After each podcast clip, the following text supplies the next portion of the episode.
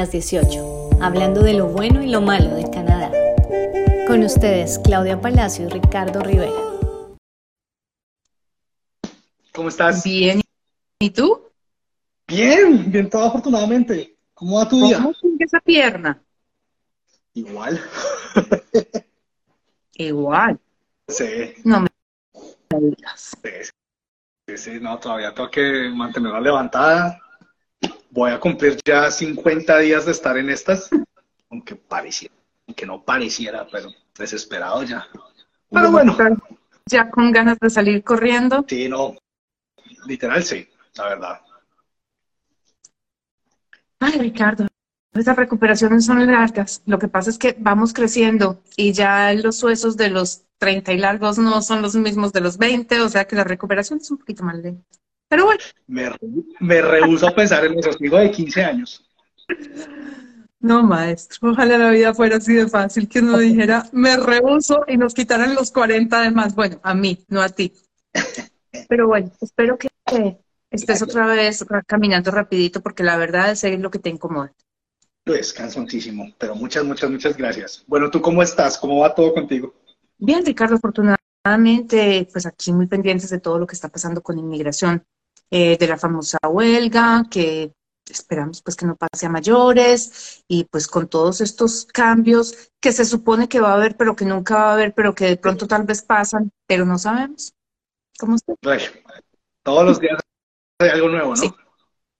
Todos los días hay algo nuevo. Afortunadamente, digamos que no es sustancial. En este momento lo que tenemos, pues, es eh, el glitch en el sistema de, los, de las extensiones de los permisos de trabajo de posgraduados, que en vista de que había un glitch en el sistema, lo más fácil fue cambiar calladitos la información del portal. Y entonces ya no es por 18 meses más, sino 18 meses a partir del momento de aprobación. Y pues bueno. Pero de todas maneras es un regalo. Y por ahí dicen que a caballo regalado no se le mira el colmillo, ¿no? Entonces, Correcto. pues aprovechemos los 18 meses porque ¿qué más hacemos? No, no, no. Sí, o sea, cualquier cosa, cualquier cambio es bienvenido. Siempre y cuando sea positivo, por supuesto, ¿no? Sí, eso es cierto. Tal vez deberíamos hacer, yo creo que el próximo episodio, en el próximo episodio hablar de esto con un poco más de enfoque. Todo esto los 18 meses. Dale, pues manejamos entonces esto dentro de ocho días. Hoy concentrémonos en oferta de trabajo. Exacto, que es un tema que me encanta. Hoy te voy a estar bombardeando con varias preguntas desde el principio para dejar muy claro lo que es la oferta de trabajo canadiense. Bueno, En- ¿por dónde quieres que empecemos? Empecemos por la parte básica, o sea, por lo, por lo, por lo inicial, pues, ¿qué lleva a una empresa canadiense a publicar una posición en la cual están buscando un extranjero o una persona por fuera de Canadá? Yo diría que muchas cosas, Ricardo. Eh, una es, eh, digamos, que la inestabilidad del personal canadiense. Ok. La otra es, obviamente, eh, pues la, la incapacidad de conseguir una persona aquí adentro. Pero desafortunadamente, mm, es cierto lo que se dice en la calle. El canadiense es inestable, el canadiense deja el trabajo tirado en cualquier momento. Mm, El canadiense da hasta donde dice el contrato de trabajo. Y cuando hablo de canadiense no estoy hablando de la persona que lleva 10 generaciones en Canadá, no, estoy No. hablando de los que ya nos canadianizamos. ¿De acuerdo? Sí. Y nos vamos volviendo cada vez más del estilo de, esto no me toca a mí. Y es un un fenómeno nuevo que se está dando también donde las personas dejan el trabajo botado, ya ni siquiera se toman el tiempo de dar las dos semanas o 15 días de, de anticipación para renunciar, sino que sencillamente no vuelven a ir a la empresa y ya, ahí quedan. Sí, lo que pasa es que yo creo que hay muchas cosas que han cambiado, Ricardo. Eh, hace poco vi un, un post, no me acuerdo ni siquiera dónde fue, donde eh, una, o sea, eh, hacían como la comparación de edades. Sí, Entonces estaba la de más de 50 que decía, se sentó con la familia y dijo, "Hoy estoy celebrando 25 años en la empresa. El de 40 que decía, ya llevo 10 años en la empresa, es hora de empezar a cambiar. El de 30 que decía, wow, completé tres años de la empresa. Mm, y el de los 28 que decía, llevaba seis meses, pero ya estaba tan cansado y esto no cumple con mis expectativas que ayer dije que no volvía. Más o menos. no, Es el cambio No. generacional, es lo que nos ha tocado. sí, Y es, es cierto. Eh, O sea, y se, vive mucho en Canadá. Pero es que esa, esa famosa oferta de trabajo, Ricardo, no es solamente para los permisos de trabajo. Esa oferta de trabajo es también para la residencia permanente.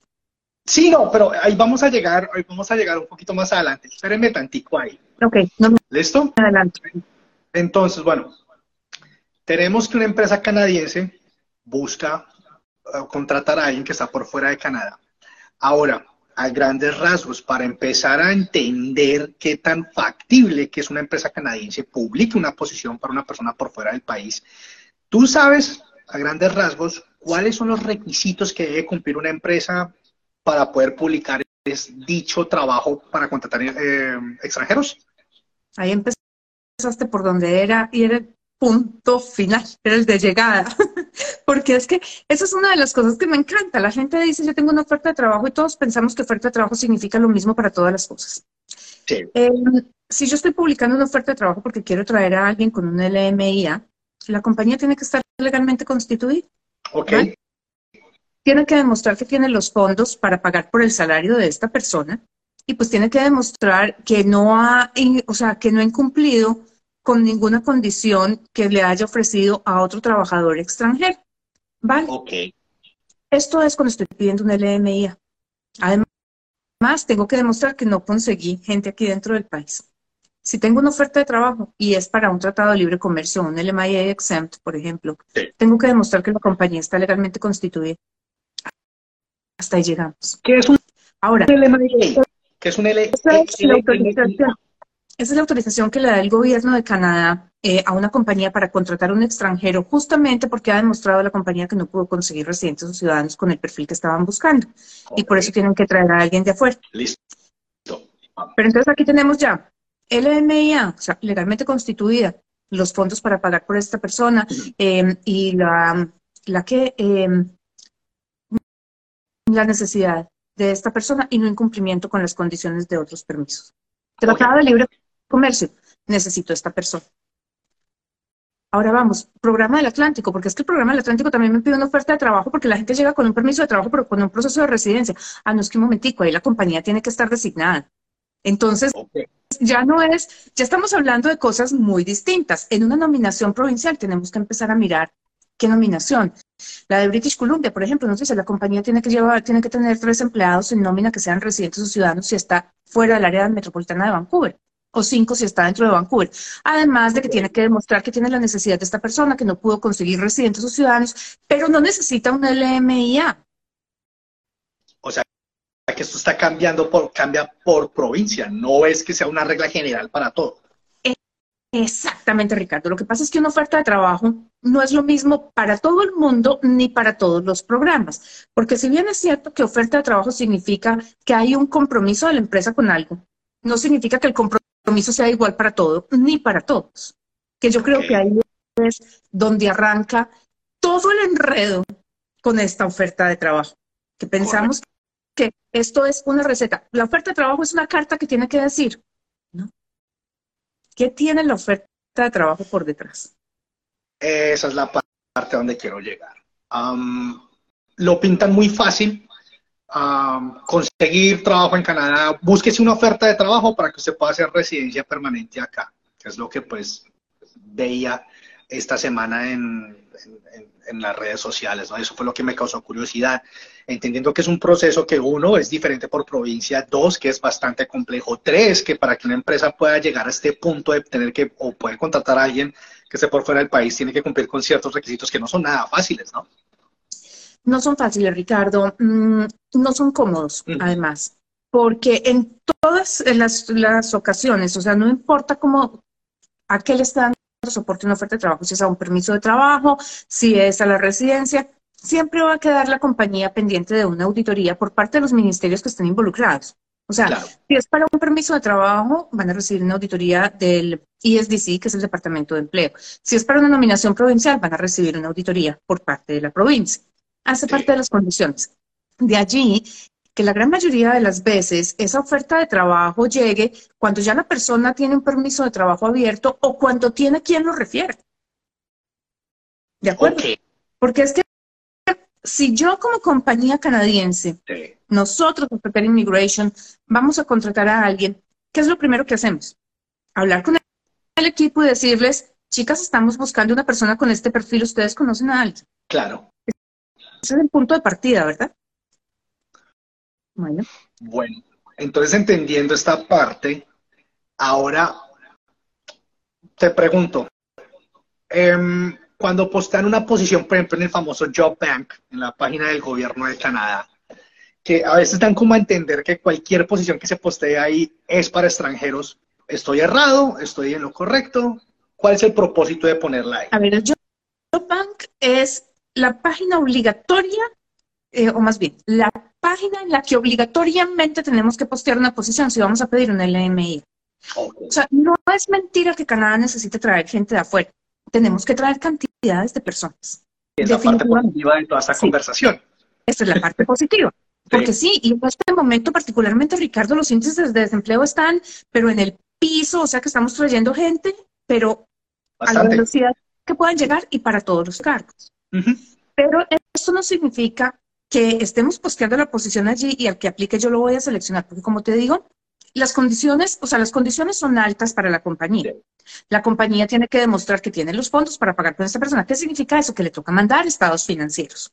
Claro. La compañía tiene que demostrar, que- demostrar que no consiguió residentes o ciudadanos canadienses, tiene que postear la posición, tiene que entrevistar a la gente, tiene que correr procesos de todas maneras de reclutamiento. Y si no es por una LMIA, igual tiene que hacerlo a través del Tratado de Libre Comercio. Tengo que generar es otra historia, pero el Job Bank es solamente para LMIs. Pero bueno, allá estamos. Y entonces, ¿qué ocurre con todo esto? Ocurre que yo como, una- como compañía Sí. selecciono a Ricardo Rivera y resulta que me traigo a Ricardo y a los tres meses yo digo, Dios mío, ¿yo en qué me metí? Yo, yo no me aguanto a Ricardo. Mm, somos incompatibles en forma de trabajo o su temperamento o el nivel de inglés no me da o no sabe manejar los softwares que la compañía eh, requiere o lo que sea. ¿Qué hago yo con Ricardo, Ricardo? Lo que hablábamos ahorita al principio, o qué pasa si yo me aburro y te dejo trabajo botado. Tú me dejas el trabajo botado y yo empiezo a buscar a otro. Eso sí, tenlo por seguro que yo esta segunda vez no voy a decir me va a traer a alguien de afuera. Me va a Claro. traer a alguien de adentro, me lo voy a robar de otra empresa. Voy a hacer lo posible y lo imposible porque ya tuve una mala experiencia, porque es que además es un proceso costoso, eh, es un proceso que toma tiempo. Y entonces yo voy a invertir, ponle tú mínimo, yéndome muy bien. Supongamos que la persona es visa exempt, mexicano, chileno, que son los dos que son de ETA.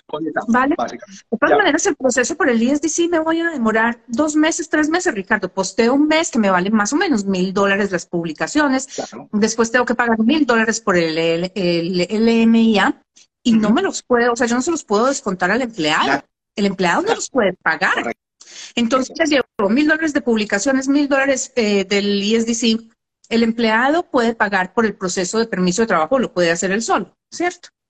Pero entonces ya pagué dos mil dólares y resulta que este personaje me va a llegar dentro de tres meses. Y a los tres meses Ricardo empaca la maleta y me dice, no es que yo me voy.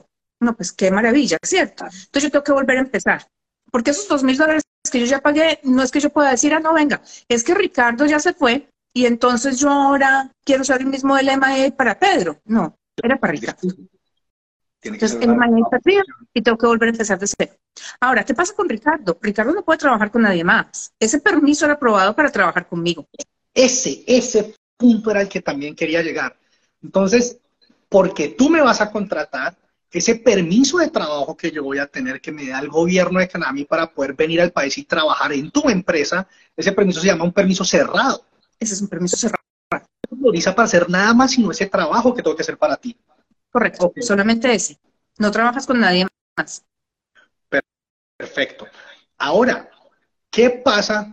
Porque eh, eh, tú y yo hemos hablado acerca de, de- de varios casos que, de- que hemos sabido acerca de personas que, por ejemplo, yo llego a tu empresa y resulta que la persona de recursos humanos no es la, no es la mejor persona que hay. Eh, como decimos en Colombia, me la monta. eh, empiezo yo a sentirme mal trabajando para ti, trabajando para tu empresa. ¿Qué puedo hacer ahí? ¿Puedo quejarme en algún lado? ¿Puedo cambiar de compañía? ¿Puedo elevar mi queja de pronto ante Inmigración Canadá? Aquí hay, aquí hay dos cosas, Ricardo, y sí, hay, hay muchos mecanismos para tú poderte quejar, definitivamente. Eh, pero, y esto es es curioso y es además harto que yo lo diga. Porque supongamos, y esto lo he visto en muchísimos casos, no creas que es solamente uno, em, les dicen, ¿sabes qué? Lo que pasa es que si tú te quejas y tú vas y reportas al empleador, tú puedes aplicar para un permiso de trabajo abierto como vulnerable worker, persona vulnerable, un trabajador vulnerable, y te dan un permiso de trabajo abierto. Claro, la compañía la van a investigar, lo más factible es que la compañía la pongan en una lista negra por haber eh, tratado o incumplido las condiciones de un contrato de otro trabajador extranjero.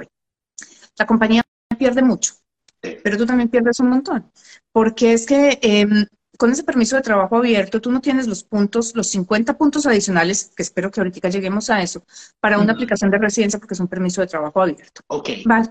Entonces, tú también saliste perdiendo por ese lado y ese es un permiso solamente de un año y no se puede extender a menos de que consigas otra oferta de trabajo y que otra compañía te patrocine. O sea, volvamos a hacer todo el proceso completo. Entonces, esos, esos vulnerable workers son para casos donde verdaderamente los derechos de las personas pues se han violado, ¿cierto? No como una estrategia para yo poder tener un permiso de trabajo abierto, que es lo que he visto que están usando con mucha frecuencia. Vale. Eso es solamente para casos donde las personas llegan a Canadá y los empleadores les quitan los pasaportes, donde les decían que les iban a pagar 30 dólares por hora, por ejemplo, les están pagando el salario mínimo, donde empiezan a hacerles unas deducciones absurdas, donde eh, no les cumplen con las horas de trabajo. Mm, pero por lo demás, porque la persona de recursos humanos es horrible y esa mujer alega todo el tiempo, pues ¿sabes qué? Siéntate y dile, mira, me muero la pena contigo, pero no es la forma de tratarme, yo te exijo respeto, esto es, son las condiciones normales de trabajo de una persona y solucionamos los problemas a hablar.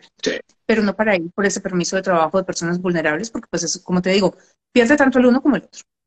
Claro, no, y, y, suena algo como tan elemental, pero es que pasa, suele pasar y muchas personas o se quedan calladas o, no saben qué hacer, ¿no? Tú y yo en algún momento hablamos de, este tema hace varias semanas, me acuerdo muy bien de esa conversación. Claro, bueno, y ahora le voto otra. Yo estoy en Colombia, ya, entonces estoy con este proyecto de Canadá, quiero irme y resulta que encuentro una empresa y veo que me empiezan a cobrar por lo uno, por lo otro, por esto, por lo otro, para poder hacer mi proyecto. Eh, si yo quiero venir a trabajar a este país y yo encuentro la oferta de trabajo, yo tengo que pagarle a un tercero. ¿Cómo funciona esa parte? A ver, es prohibido eh, que a la persona se le cobre por un proceso de reclutamiento. Eso está prohibido por ley, es ilegal. Eh, como les decía ahorita, por lo que puede pagar la persona es por el proceso migratorio. La compañía, sí, la, compañía ya hizo el, el LMIA, ya lo tiene aprobado, Mm, y ustedes tienen, o sea, como clientes tienen la opción, o hago yo mi solicitud de permiso de trabajo yo sola, o yo le pago a un consultor o a un abogado para que me representen en ese proceso. Ahora, el consultor o el abogado no puede ser arte y parte. No puede ser el que esté haciendo el proceso de reclutamiento y el que esté haciendo el proceso migratorio. No funciona así. O hago lo uno o hago lo otro. Entonces, ese famoso anuncio que vemos donde dicen págueme 800 dólares que yo lo pongo a trabajar en Canadá, págueme 1000, págueme 1200 dólares. Son mentiras. O 150 mm, es fraude. En Canadá no se le puede cobrar a nadie por un proceso migratorio. Eso es parte de la ley y está súper, súper claro en todas partes. Excelente, ¿no? Eso es dejarlo súper claro. Vemos cada vez, y esto no ha cambiado, inclusive sigue creciendo más la cantidad de estafas que se dan con, con, con este, con este sueño, ¿no? Con esta meta de véngase a trabajar a Canadá, que esto le va a ayudar para la residencia permanente, páguenos a nosotros mil dólares por la asesoría y resulta que es una estafa. Listo. Bueno, entonces resulta que me conseguí la oferta de trabajo y resulta que apliqué, resulta que todo me salió muy bien, me aprobaron, ya vengo para Canadá, me dan la residencia inmediatamente. No. Porque eso es lo que dicen, ¿no? Dicen, no, es que ustedes vienen a trabajar a Canadá y eso ya pues residencia garantizada y de aquí ya nacionalidad y mejor dicho la sacó del estadio. Sí, Trudeau te recibe en el aeropuerto con el pasaporte ya listo, no te preocupes. Exactamente, que es lo que, sí, o sea, es lo que uno ve en las redes sociales y por eso me encanta hablar de estos temas contigo. No. Entonces, ¿qué pasa? Bueno, aterriza en Houston ahí, pasa inmigración, ¿qué sigue conmigo? A ver, lo que pasa, Ricardo, es que no se nos puede olvidar que los procesos, o sea, la residencia permanente en Canadá es un sistema de por donde lo miremos. O sea, por el Express Entry o por casi todas las nominaciones provinciales. Es un sistema de puntos. ¿vale? Hay muy poquitas nominaciones que son sin puntos. Por ejemplo, la de estudiantes en Manitoba es sin puntos. ¿Cómo así? Pero es sin puntos la calificación, pero es con puntos la selección. La de Alberta es sin puntos por cualquiera de los dos lados, pero esa es rarísima, porque en casi todas las demás es puntos para la calificación y puntos para la selección. Entonces, ¿qué hago? Yo tengo la oferta de trabajo. La oferta de trabajo casi siempre me hace elegible. Casi siempre. Casi siempre. Ahora, la pregunta es, ¿me alcanzan esos puntos para ser, para ser invitado a aplicar? Esa es la pregunta del millón. Entonces, por ejemplo, ¿dónde una oferta de trabajo me garantiza residencia? Y aquí, mira que lo pongo entre comillas, porque de todas maneras hay una decisión final que viene de los federales. Mm, pero digamos que una oferta laboral me garantiza residencia en el programa del Atlántico porque yo consigo pues, la oferta de trabajo por parte de una compañía que está designada, llego a Canadá a trabajar, o sea, inicialmente me dan un permiso de trabajo con la condición de que mi proceso de residencia ya lo pongo a correr, ¿vale? Entonces, ahí no tengo puntos por ninguna parte. Esa me garantiza, comillas. Okay. Estoy en Alberta como estudiante internacional, me gradúo, consigo trabajo relacionado con mis estudios y en el que tengo experiencia laboral y digamos que mal que bien, si entro en la cuota de Alberta, ahí tengo. Ok. Pues, estoy en Alberta con un permiso cerrado, porque me vine con un LMIA o con un permiso de trabajo a través de un tratado de libre comercio o el programa francófono en Alberta, y la compañía me da el soporte, o sea, no es solamente tener el permiso, sino que además me tienen que dar otro soporte, y estoy adentro. Vamos a ponerla fácil. Manitoba, que es donde todo el mundo dice que se saca facilísimo la residencia, entonces, llego a Manitoba, estudio y me dan la residencia, me dan la carta de soporte para la nominación.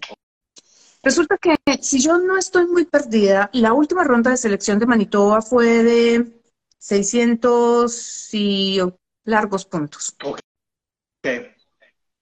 Tener la oferta de trabajo me da solamente 500, Ricardo. Hay, hay un restante. Me faltan. Entonces, claro, tengo que empezar a completar. Claro, no es difícil completarlos en Manitoba porque puedo completar con edad, puedo completar con nivel de escolaridad, puedo completar con el nivel de inglés. De todas maneras, la sola carta de oferta de trabajo no me está garantizando la residencia. Ahora, miremoslo por el Express Entry, que es donde más errores vemos que comete la gente. Última ronda de selección, 486. ¿Cierto? subimos cinco puntos, porque el anterior fue 481. Subimos a 486, maravilloso. Entonces, ¿qué tengo yo? Tengo que, yo tengo, por ejemplo, ¿cuántos quieres? ¿36, 38 años? Sí, vámonos con 38. Vale. Joven. Eso significa que debemos estar como alrededor de tal vez 60 puntos por edad. Aproximadamente. Tengo carrera y especialización, o sea que tengo por ahí 120 puntos, 128 puntos en el, en, por educación. Tengo un nivel de inglés muy alto, Ricardo muy alto, nueve en los cuatro componentes. Eso es prácticamente nativo. Tengo 122 puntos. Tengo un año de trabajo eh, y tres en Colombia o en México o en Perú, de donde yo sea. Y entonces, mal que bien, vamos a quedar con 100 puntos de, de, de Skills Transferability. Tenemos los 128 de educación, son 228. Tenemos los 122 de inglés, son 230, eh, 330 y tenemos los 60 de edad, son 390 y tenemos un año de experiencia laboral en Canadá, son 40, 430. ¿Vale? Sumando y restando. Haciendo pues de cuenta que yo me sé la tabla de memoria, que no es así, pero digamos que más o menos por ahí deberíamos estar. 430. Y entonces yo ya llegué aquí con un permiso de estudio y estudié y trabajé un año y como estoy trabajando, y como yo tengo un contrato de la compañía, llego y monto mi perfil en el Express Entry y me preguntan, ¿usted tiene una oferta de trabajo? Sí. Sí. Entonces, esa oferta de trabajo se supone que me da 50 puntos. 430 más 50 me da 480. O sea que no hubiera entrado en ninguna de las rondas de selección que ha habido desde el 2022. Desde mayo del 2022. No entro en ninguna. Sí. Pero te tengo una noticia peor. Como mi permiso de trabajo es abierto, Ricardo, porque es el Post-Graduation Work Permit, Eso no me da 50 puntos. Ah, No existe arranged employment cuando el permiso de trabajo es abierto. abierto, correcto. Tiene que haber un permiso cerrado. ¿Qué significa eso? Que yo vine a Canadá, estudié, empecé a trabajar, la compañía se enamoró profesionalmente de mí, que ya vamos para allá, porque esa es la forma de conseguir una oferta de trabajo en Canadá. Se enamoró profesionalmente de mí y me dio el soporte para cerrar mi permiso de trabajo. En el momento en que yo cierre mi permiso de trabajo y complete un año de trabajo con la compañía, no necesariamente con el permiso cerrado, o sea, llevo nueve meses con mi Open Work Permit, me entregan mi permiso de trabajo, trabajo tres con el permiso cerrado, completo el año y listo, ya se puedo sumar los 50 puntos, pero porque tengo el permiso cerrado. Aquí Pero volví, hablando. quedo con cuatro, espérame, Dale, pero dale. vuelvo y juega. 4.30 más 50 por cerrar son 4.80. ¿Qué hago con 4.80, Ricardo? No alcanzas. No me alcanza. Y tengo falta de trabajo. Y ya estudié en. Canadá. Y ya trabajé un año en Canadá. No me alcanza. Ok. ¿Qué pasa en un caso de esos, Clau? En tu experiencia. ¿Qué pasa en un caso de estos? Empezamos a jugar con un montón de cosas. Sí. Empezamos a buscar opciones por nominación. Sí. ¿Qué podemos hacer? Mm, Cambiarme de una provincia para otra puede generar problemas, porque las provincias están buscando arraigo, o sea, gente que se vaya a radicar permanentemente en la provincia y que vaya a ayudar al crecimiento de la provincia. Entonces ya estudié en una y, y trabajé en una y ahora me voy para la otra, ya como que el cuento no les cuadra muy bien. Eh, empezamos a buscar subir niveles de inglés. Pero es que ya, lo tenemos en nueve, Ricardo. Entonces, ¿ahora qué hacemos? Eh, entonces, estudiamos un año más. Estudiar un año más nos da 16 puntos más, creo que me da, pues, son 40, 35, 50, de 40, sí, de 35 a, de 40 a 56, son 16 puntos más, pero estoy perdiendo puntos por edad. Entonces, Sí. son 16, no 16 menos 5 me da 11, o sea, de pronto vuelvo y sumo y resto y quedo en las mismas. El Skills Transferability, que es donde todos cruzamos los dedos, que nos aumenta el puntaje, lo máximo que nos da es 100 puntos. Entonces, una vez que yo sumo esos 100, ya no importa si trabajo 20 años en Canadá, porque es que resulta que no voy a tener más puntos por Skills Transferability. Claro. Y empieza uno a sufrir. Por eso es que es tan importante sentarse desde antes para ver qué hay que hacer. Y para los que ya están, o sea, cuando yo digo antes, es para los que están todavía antes de llegar a Canadá, antes de escoger el programa de estudio, porque es que una vez yo le he pagado a Mohawk por mi programa y me siento a hacer la planeación y digo, uy, esta vaina no me alcanza, no, no me sirve Mohawk porque está en Ontario, no porque sea Mohawk, sino porque está en Ontario, lo mío tiene que ser en, qué sé yo, Saskatchewan, Claro, claro. ya no puedo llamar a Mohawk y decirle, señores Mohawk, devuélveme mi plata porque es que yo me equivoqué de No. college. Pérdidas, ahí ya. Y suele pasar, ¿eh? Suele pasar. Suele Siempre pasar. hemos dicho en este programa. Entonces, la idea sí, entonces, la son bastante. idea es primero me siento y miro dónde, Claro. Y después busco, o sea, en qué provincia y después busco a ver qué es lo que voy a estudiar y en dónde en esa provincia, ¿vale? Es, es bien frustrante cuando las cosas llegan a ese momento, porque muchas veces, o sea, yo digo, Ricardo, que siempre hay una opción. Lo que pasa es que muchas veces las opciones ni son cómodas, ni son buenas, ni son baratas. Si a mí me toca, o sea, me encuentro con un candidato que ya tengo aquí en Ontario, por ejemplo, este candidato de, de 480 que estudió en un college público, que ya trabajó, todo lo que tú quieras. Me toca Claro. empezar a buscar la pareja a ver si hace una maestría. Pero entonces aquí es donde empieza la pregunta de la gente, pero es que ya llevamos cuatro años en Canadá y es que de dónde nos vamos a sacar ahora otros 50 mil dólares para demostrar para hacer una maestría.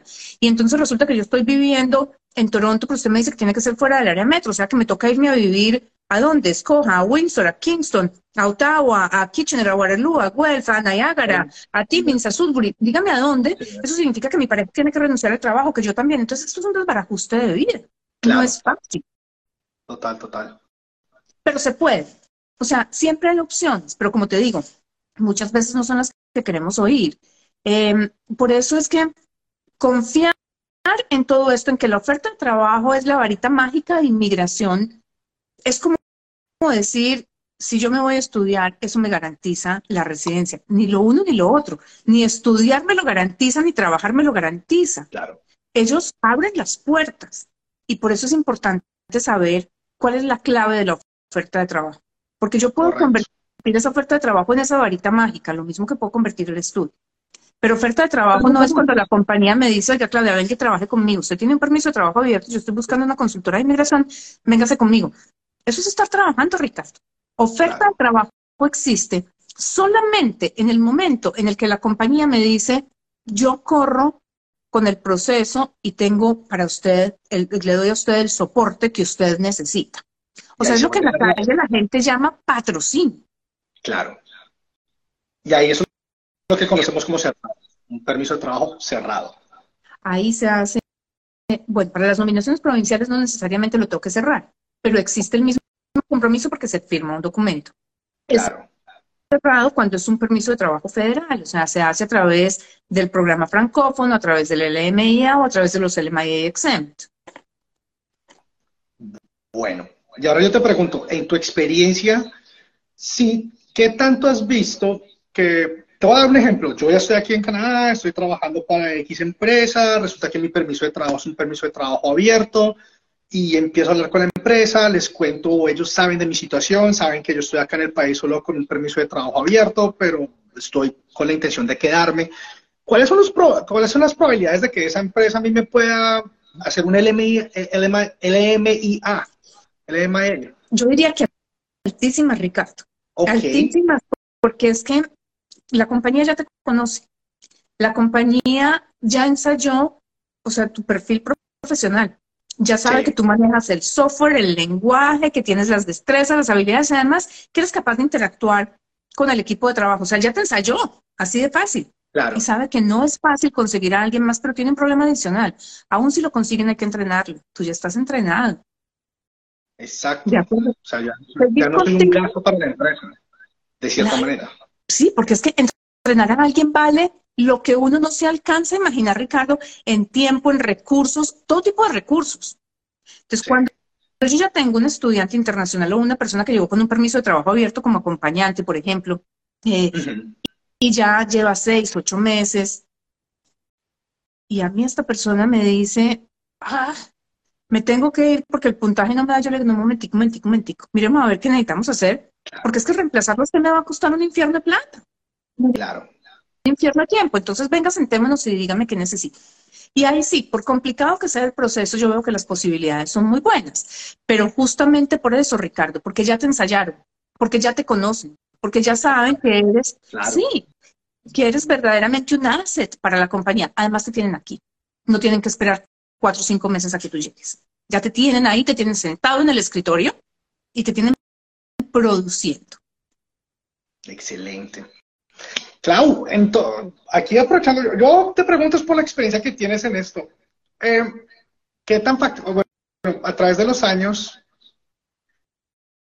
pues espera a ver cómo pongo esa, esa pregunta. A través de los años, el número de personas que de manera exitosa logran aplicar a un trabajo a Canadá y a recibir una oferta de trabajo estando por fuera del país, ¿qué tan alto es? ¿El, ¿Cómo? El número de personas que han logrado aplicar una oferta de trabajo y llegar al país, pero estando por fuera de Canadá, es decir, empezando sentados en un computador, por ejemplo, desde México, no, no, no, México no lo quiero usar, desde, desde Colombia, por ejemplo, que de manera exitosa han logrado llegar al país porque aplicaron el trabajo, le dieron su oferta de trabajo y logró hacer todo el proceso desde por fuera del país. ¿Qué tan alto es ese número?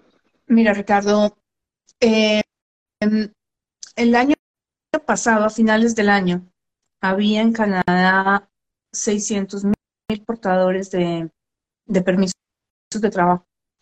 Yo asumiría, asumiría, y esto pues sí son cálculos míos y en el aire, encima de todo, que de esos 600 mil, 300 mil eran permisos de trabajo abiertos. Los otros 300 mil eran permisos de trabajo cerrados. Okay. ¿Cuántos de ellos hayan conseguido el trabajo estando sentados en el escritorio en México o en Colombia o en Perú o en Shanghái, donde tú quieras? No te puedo decir. Lo que sí te puedo decir es que un porcentaje muy, muy alto de esos permisos de trabajo cerrados son agricultural workers. Son las personas que vienen a recoger las cosechas. Ok. Eh, entonces ahí ya empezamos a descartar. Ahora, si a esos los descartamos también, o más bien vamos reduciendo el grupo, a los que no tenían contactos en Canadá, sino que mandaron la hoja de vida, yo te diría que el, porcentaje es mínimo. Como te decía ahora, en esto funcionan muy bien los referidos. Y los referidos no necesariamente es el primo que ya vive aquí o el hermano que trabaja aquí o el compañero de colegio que ya es ciudadano canadiense. No. LinkedIn es una herramienta increíble. Tal. Es brutal, siempre y cuando tú te sepas vender muy bien. Y eso es una red de contactos y eso es una referencia. Es un referido que te da, porque si tú has creado un, un intercambio de información con alguien, o sea, tú, tú trabajas para un college, tú manejas la parte internacional y aquí college, el college tuyo me va a matar, moja que me va a matar. Pero supongamos que, o sea, la industria te conoce, Ricardo, y aparece una super universidad, qué sé yo, la Sorbona en Francia, que dice necesitamos abrir el mercado latinoamericano. Este tipo habla inglés, este tipo habla español, este tipo habla francés. Tú te los has encontrado 80 veces en las ferias de estudiantes internacionales a nivel mundial. Eh, tú tienes en LinkedIn al director de estudiantes internacionales de la Sorbona. Eh, tú le has cruzado un par de mensajes y le has mandado, mira, este es el crecimiento en Canadá, pero me di cuenta que hay un crecimiento interesantísimo para francófonos. Claro. ¿Tú crees que es la primera persona en la que va a, pensar el señor que está sentado en París, en la Sorbona, buscando una persona que maneje el mercado latinoamericano? A esta hermosura y belleza de ser humano. Exactamente. Y eso es LinkedIn. Tú no eres amigo físico del personaje. Tú no has salido a comer con él, no es tu compañero de golf. Es simplemente una relación en LinkedIn. Correcto. Y allí está. Y es súper, súper, súper claro. Entonces, yo te diría que si son 300 mil los que llegan a Canadá con un permiso cerrado, por lo menos el 80% llegaron porque tienen algún tipo de contacto, no porque salió de... No, es que entró al Job Bank y había una posición para... Ya apliqué, ¿qué me lo dieron? Gerente de mercado y me lo dieron a menos de que tú me digas, porque sí me han tocado, yo tengo casos de clientes con unos lenguajes de programación en Haití, pero mejor dicho, pues hay, hay cuatro personas en el mundo. ¿sí? Es otro nivel. Exacto, es, otro nivel. Pero cuando hablamos de que la gran mayoría de las personas nos movemos en el área administrativa, de mercadeo, en el área de salud, eh, pues sí que esos personajes tan especializados son muy contados.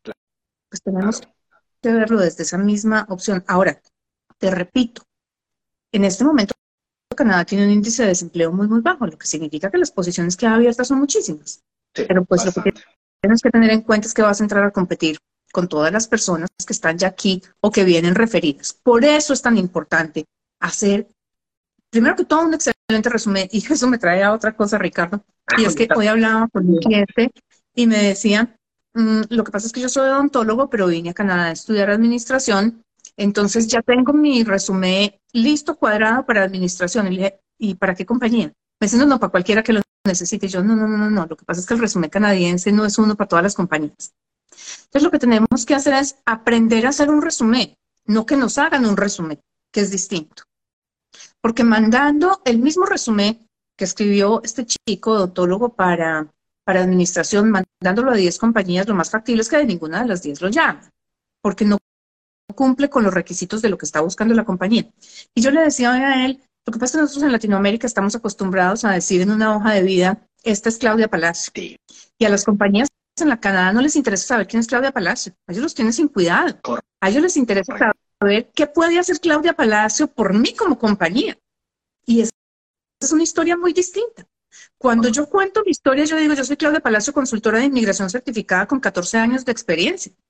Y resulta que la compañía que está buscando, está buscando una consultora de inmigración que tenga entre 2 y 5 años de experiencia, pero que sea específica en LMIAS o en categoría económica. Me, me faltó esa clave en mi resumen. Eso que dices es muy cierto. Eso que es muy cierto. Yo, eso es otra cosa con la, cual yo peleo totalmente cuando las personas les dicen es que estamos a enseñar a hacer el resumen canadiense. Hay una estructura general. Sí, esto lo digo yo por experiencia ya de 22 años viviendo en este país, habiendo aplicado a muchísimos trabajos donde muchísimas veces me dijeron que no. Yo solo aprendí a punta de golpes, básicamente. Hay una estructura general. Sí, la hoja de vida canadiense tiene una estructura general, no debe pasar de dos páginas y tiene una estructura básica general pero de ahí a que esa hoja sea universal, que la puedas usar para todas las aplicaciones, es, es meterse un tiro en un pie, básicamente. No te va a funcionar, es así de sencillo. Y lo peor del cuento, he visto casos donde la gente insiste e insiste e insiste en usar la misma hoja de vida para 100, 200, 300 trabajos que es perder el tiempo. ¿Qué era lo que decían por ahí, Ricardo? Que esperar tener resultados distintos haciendo siempre lo mismo es condenar al fracaso, algo por el estilo. Bueno, eh, son muchas las claves que hay en esta parte de, búsqueda de trabajo y conseguir una oferta de trabajo y qué significa una oferta de trabajo en Canadá, definitivamente. Yo creo que hay varias cosas que tenemos que rescatar de todo esto. Primero, una oferta de trabajo no es lo mismo para todos los programas. Una oferta de trabajo siempre implica un compromiso de la compañía con el empleado. No solamente la parte de salario que alguien preguntaba ahora en el chat que si el salario determina algunas cosas. Sí, el salario se tiene en cuenta. Cuando hay un LMIA es obligatorio que sea la medida de la ocupación y cuando se va a aplicar a través del Transpacífico. A través de los otros tratados de libre comercio, el salario es negociable, ¿vale? Pero siempre, siempre, siempre que hay una oferta de trabajo, hay un sponsor. Y lo pongo entre comillas porque sponsor o patrocinio es una palabra que se usa únicamente cuando yo voy a patrocinar a mis hijos, a mis padres, a mis abuelos o a mi pareja. Eso no existe. Pero es el término que la gente usa. O sea, es cuando hay un compromiso de la compañía para emplearme a mí específicamente, únicamente para que yo trabaje exclusivamente para ellos. Sí. Eso es una oferta de trabajo. No existe cuando mi permiso de trabajo es abierto. Entonces, eso es lo rescatable. Rescatable es también que el resumen canadiense es solamente la idea de cómo debes presentar tú tus skills o sea, tus destrezas y tu conocimiento, pero no es, como tú decías ahorita, el mismo para tú. A mí, Definitivamente que todo esto depende de contactos. A mí en algún momento alguien me lo dijo porque fue una racha que yo llevaba de aplicar ya estando acá, recién graduado de la universidad, aplicando a trabajos y no me salía absolutamente nada. Y alguien me lo dijo muy claro, me dijo, de nada le sirve a usted tomar la misma hoja de vida y el mismo cover letter y mandarlo 100 veces a tomarse el tiempo y mandarlo a dos trabajos por día, específico, que esa hoja de vida y esa carta de intención o cover letter, como se le conoce acá, hable a la posición. Ahí cambia todo. Sí, ahí es donde cambia. Ahí es donde cambia. Pero no hay regla que sea única, porque aquí en el chat hay muchas personas que dicen, es que siempre salario, siempre salario, siempre salario. No, el salario se exige bajo el Transpacífico y el LMIA, pero no bajo el resto de los tratados y tampoco bajo el, programa francófono. Mira lo interesante. Entonces, regla general, en inmigración no existe. La receta, Ricardo, desapareció hace muchísimos años. Claro. Aquí la cuestión está en qué es lo que yo necesito y a ver cómo me aplica. Porque es que, por ejemplo, los tratados de libre comercio, ¿quiénes los tienen? México, eh, Chile, que son idénticos, mm, Perú y Colombia, que son idénticos, bueno, casi idénticos, eh, Panamá, Perú, Chile, México, Colombia, Panamá, me faltan. Ninguno. Ya esos son. El Transpacífico, porque es que el Transpacífico me cubre también a México, Chile, y a México y Perú. Curiosamente, esos dos países tienen dos tratados. Entonces, en el Transpacífico, sí, es obligatorio el salario en el tratado directo con el país, no, no es obligatorio el salario. Em, las esposas en de, de los de algunos países tienen derecho a permiso de trabajo abierto. Los de México no, los de México hay que pedirlos por otra norma. Y mira que esas son, que uno dice, pero ¿qué pasa? No es lo mismo, sí es lo mismo, pero es distinto. Porque es que cuando yo aplico por el Tratado de Libre Comercio de una persona que sea, digamos, colombiana, peruana, yo pido el permiso de trabajo abierto de la pareja bajo el tratado. Cuando yo pido el del CUSMA, que es México o Chile, yo pido el permiso de trabajo abierto como dependiente de un trabajador calificado, que es otra sección del acta, es la 205, la de los tratados es el 204. No que afecte mucho, pero esto es para mostrarles las sutilezas de todo esto y cómo afecta cosas muy pequeñas todo el, desarrollo de esto. Entonces, no es, no es que haya una regla Mm, no podemos esperar que yo mande una hoja de vida, además, con un nivel de inglés limitado, con errores, porque los tenemos, y esto no es una crítica, porque tan fácil como esto, o sea, una hoja de vida se puede hacer eh, un proofreading y hacerla corregir de alguien, pero cuando tenemos que mandar 300 resúmenes mm, y no vamos a mandar siempre el mismo, es mejor que aprendamos a hacer un buen resumen, que tengamos que estar pagando 300 veces por el mismo resumen. Pero estamos mandando una hoja de vida o un resumen que es el típico latinoamericano traducido. o que nos lo acomodaron al, digamos que al formato canadiense, pero que es un documento único, como, ¿cómo fue que dijiste tú ahorita que se llamaba? ¿Cómo fue que lo el, el resumen o cover letter? Sí, pero que tú, dijiste que era idéntico. bueno, no sé, el mismo siempre. Sí, o sea, coger la misma hoja de vida y usar la, usar la misma hoja para aplicar a todas las posiciones. Exacto. No estamos hablando la misma hoja de vida, con un inglés seguramente tendrá algún hueco. Eh, no nos estamos fijando en eh, lo que pide la empresa, sino en quiénes somos nosotros. Estamos afuera del país, no tenemos contactos, estamos aplicando a una posición que está en el Job Bank. ¿Cuál es el resultado que podemos esperar? Realmente la eficacia oh, es, muy, muy, muy, muy, muy bajita, ¿cierto? No voy a decir que es imposible. Y créanme que no se trata de tirar todo esto al piso, no es de decirles lo que ustedes están haciendo no sirve, sino ¿Cómo podemos mejorar esas posibilidades? Hagamos una red de contactos, trabajemos la parte del LinkedIn. LinkedIn no necesita uno conocer a la persona físicamente. Se trata de generar una relación. ¿Cómo se genera esa relación? Yo no mando un request de quiero ser su amigo. No, yo le mando un mensaje y le digo, oye, Ricardo, te vi en las 18, estuviste hablando de esto, tú dijiste que tú eres reclutador internacional para Moja College yo estoy interesada en ir a Mohawk, me gustaría que pudieras mandarme un listado de los programas que tiene Mohawk. Ahí está. Pero no, Hi Ricardo, no, no, ¿cuál Hi Ricardo? Hi Ricardo recibo 8 mil al día y pues no me interesan los Hi Ricardos. No, tampoco. Tampoco. Entonces, eso se vuelve un estándar. Tenemos que destacarnos. Eso es lo importante, poder crear esa diferenciación. Cuando uno es parte del montón, a uno, o sea, uno va a pasar desapercibido. Cuando uno quiere que lo noten, tiene que decir, Ricardo, ¿cómo estás? Mi nombre es fulano de tal, estuve revisando tu perfil en LinkedIn, yo estoy haciendo algo muy similar a lo que tú haces, pero para un college muy pequeño, para un college privado, qué sé yo, y me encantaría saber cómo fue tu proceso, cuáles son las motivacionales de la industria para reclutar. Yo soy reclutador, pero para Malta, y ahora me gustaría moverme hacia el mercado canadiense porque está creciendo más y toda la historia.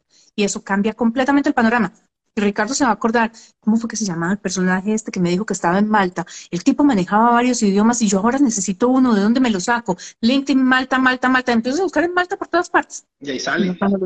grandes amigos. Sale. No, y lo que dices es muy importante, Clau. La idea de este episodio también, como los episodios que hemos hecho acá, no es destruir ni nada por el estilo, sino es, es darles ese, ese, ese, ese, ese golpe de realidad de las cosas las tengo que hacer tal vez de esta manera para que probablemente me puedan salir mejor. Eso es lo que tenemos que hacer, Ricardo. Buscar las opciones. No podemos esperar que las cosas nos lleguen a la puerta de la casa. Tenemos que crear las circunstancias. Esa es la clave del éxito. Y por ahí decían también dos tipos de personas, las que esperan que las cosas pasen y las que hacen que las cosas eh, pasen. Correcto. Y se puede, se puede, 100%. No, siempre me ha, causado mucha curiosidad este tema sobre la oferta laboral canadiense eh, especialmente lo del Job Bank y la facilidad con la que lo muestran, ¿no? me, dan mi, me dan mi empleo en Canadá y ahí me sale la residencia permanente, pero vemos que es un proceso bastante, bastante complejo y de mucho cuidado también. Esto es lo que me doy cuenta después de esta conversación del día de hoy.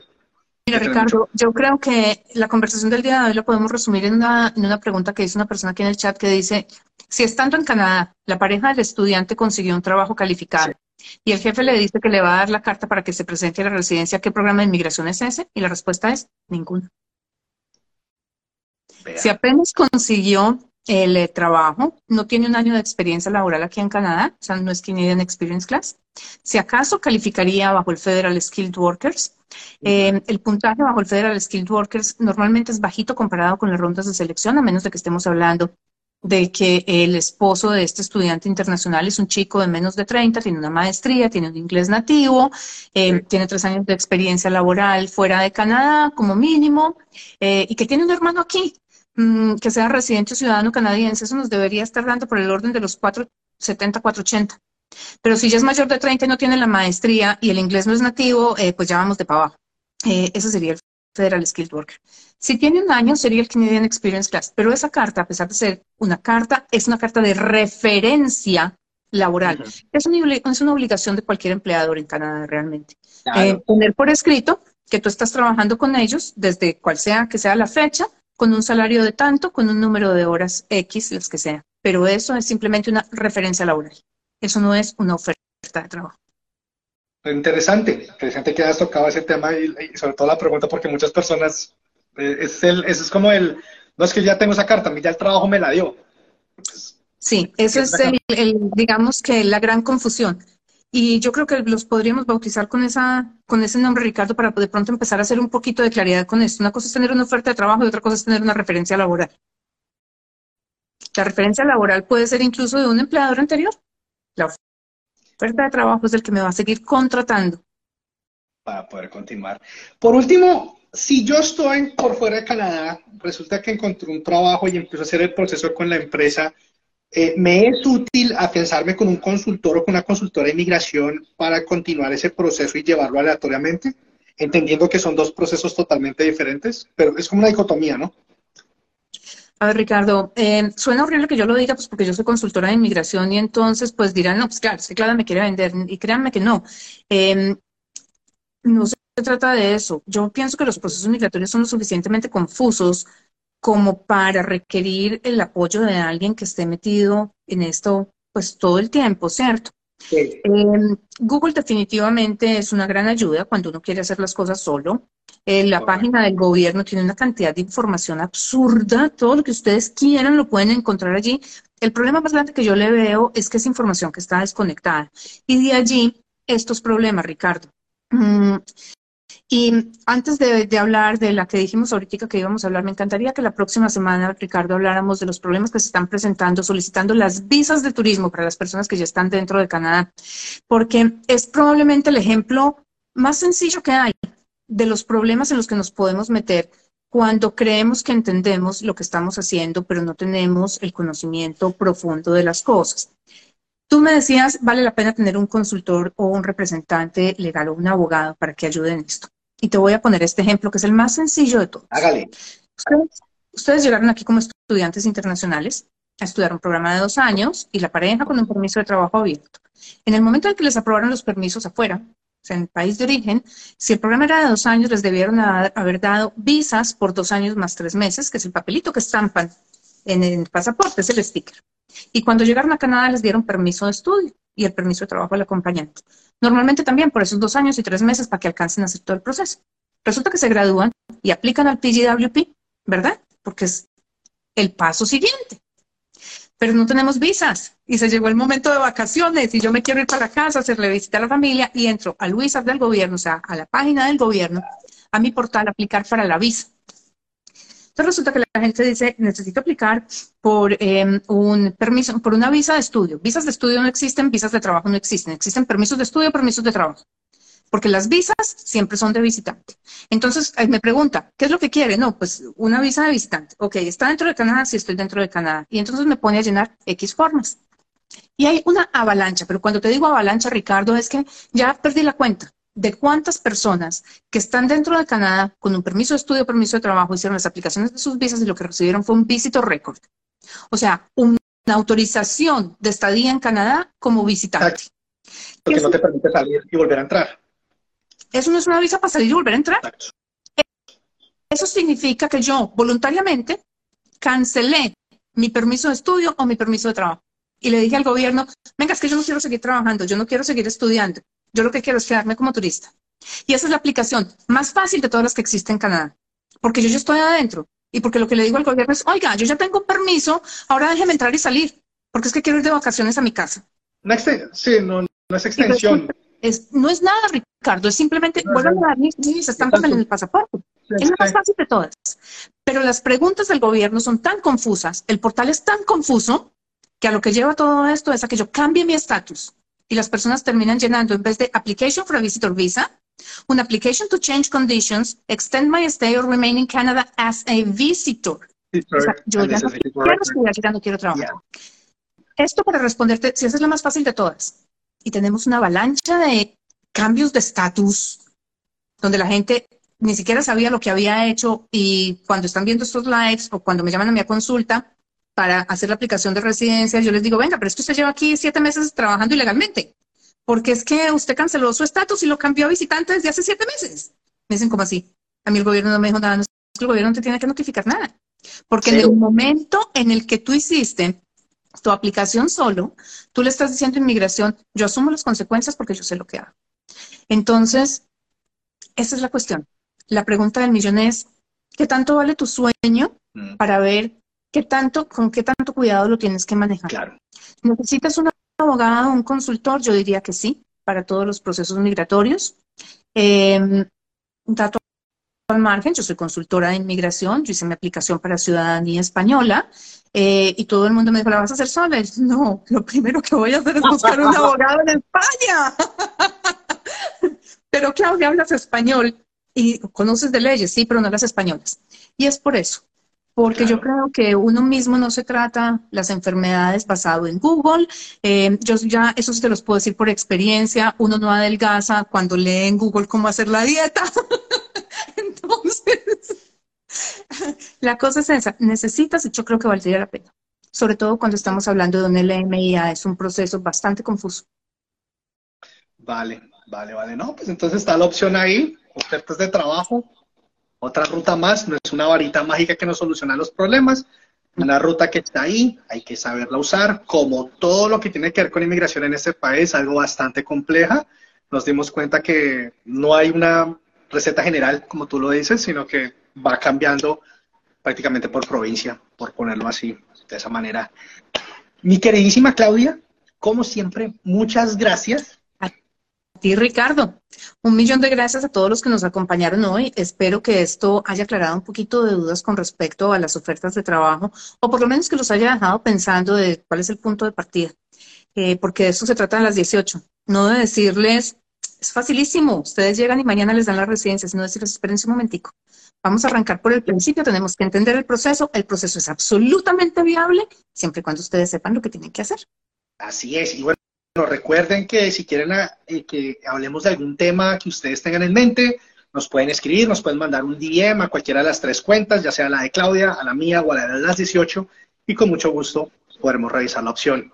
Entonces, para todos y para todas, un fuerte abrazo. Muchas gracias por acompañarnos y nos vemos el próximo lunes. ¿Así es, Claudia? Nos vemos el próximo lunes. Un fuerte abrazo para todos y que tengan una feliz noche. Chao, chao.